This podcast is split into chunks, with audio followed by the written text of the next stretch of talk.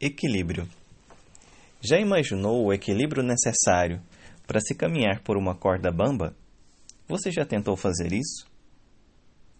Destreinados, é provável que possamos cair muitas vezes.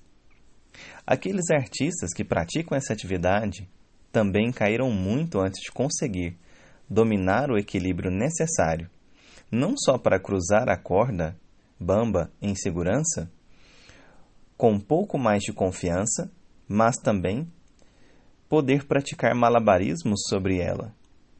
Em certo aspecto, a própria vida pode ser vista como essa corda. Ela é dinâmica, fluida e pode frustrar nossas expectativas recorrentemente. O futuro não é sólido, mas cria-se a cada instante decisão. Uma das qualidades para nos possibilitar a caminhar pela vida de modo mais seguro é compreendermos o seu movimento natural, entendermos as suas leis, por exemplo, a impermanência. No entanto, mesmo se possuíssemos o conhecimento teórico completo sobre caminhar pela corda bamba, a experiência é fundamental. Colocar em prática, provar-se, para então desenvolver-se. É na experimentação que surge tanto a consciência quanto o aprimoramento da virtude do, do equilíbrio. Percebemos que, sem esse equilíbrio, podemos sofrer muitas quedas e mesmo abreviar a nossa experiência. Quando pendemos muito para o lado, a extremidade nos ameaça. Quando pendemos para o outro, novamente somos ameaçados. Caminhar rígido pelo meio é a resposta?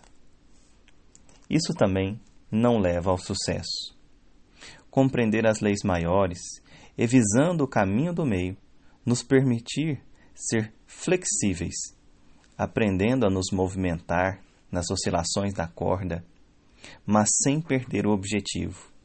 É o que nos permite ter estabilidade. Parece até contraditório, mas é aceitando a natural oscilação, é aprendendo a fluir com equilíbrio naquilo que é impermanente é que vamos adquirindo estabilidade.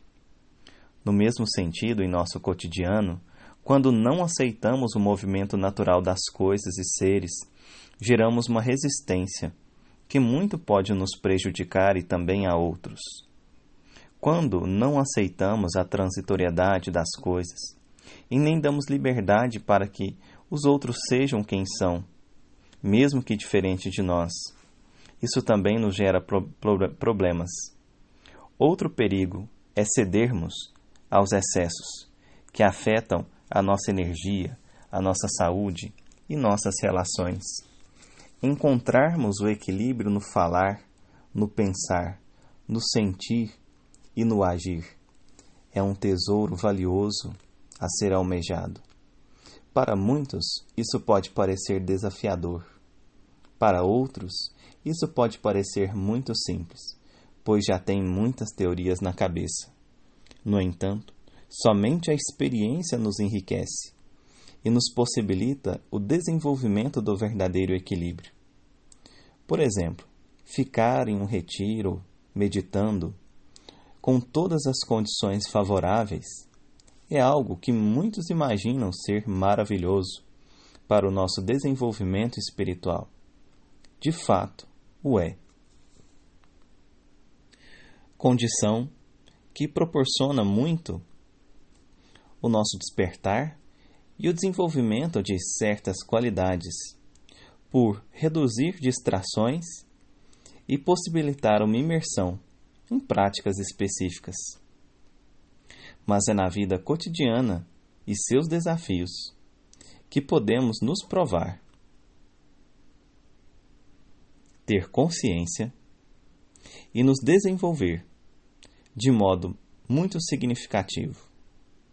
Estudo, prática e moderação. Alcançar a harmonia interna, estando em diferentes momentos, locais e situações. Encontrar o equilíbrio. Esse é um bom convite.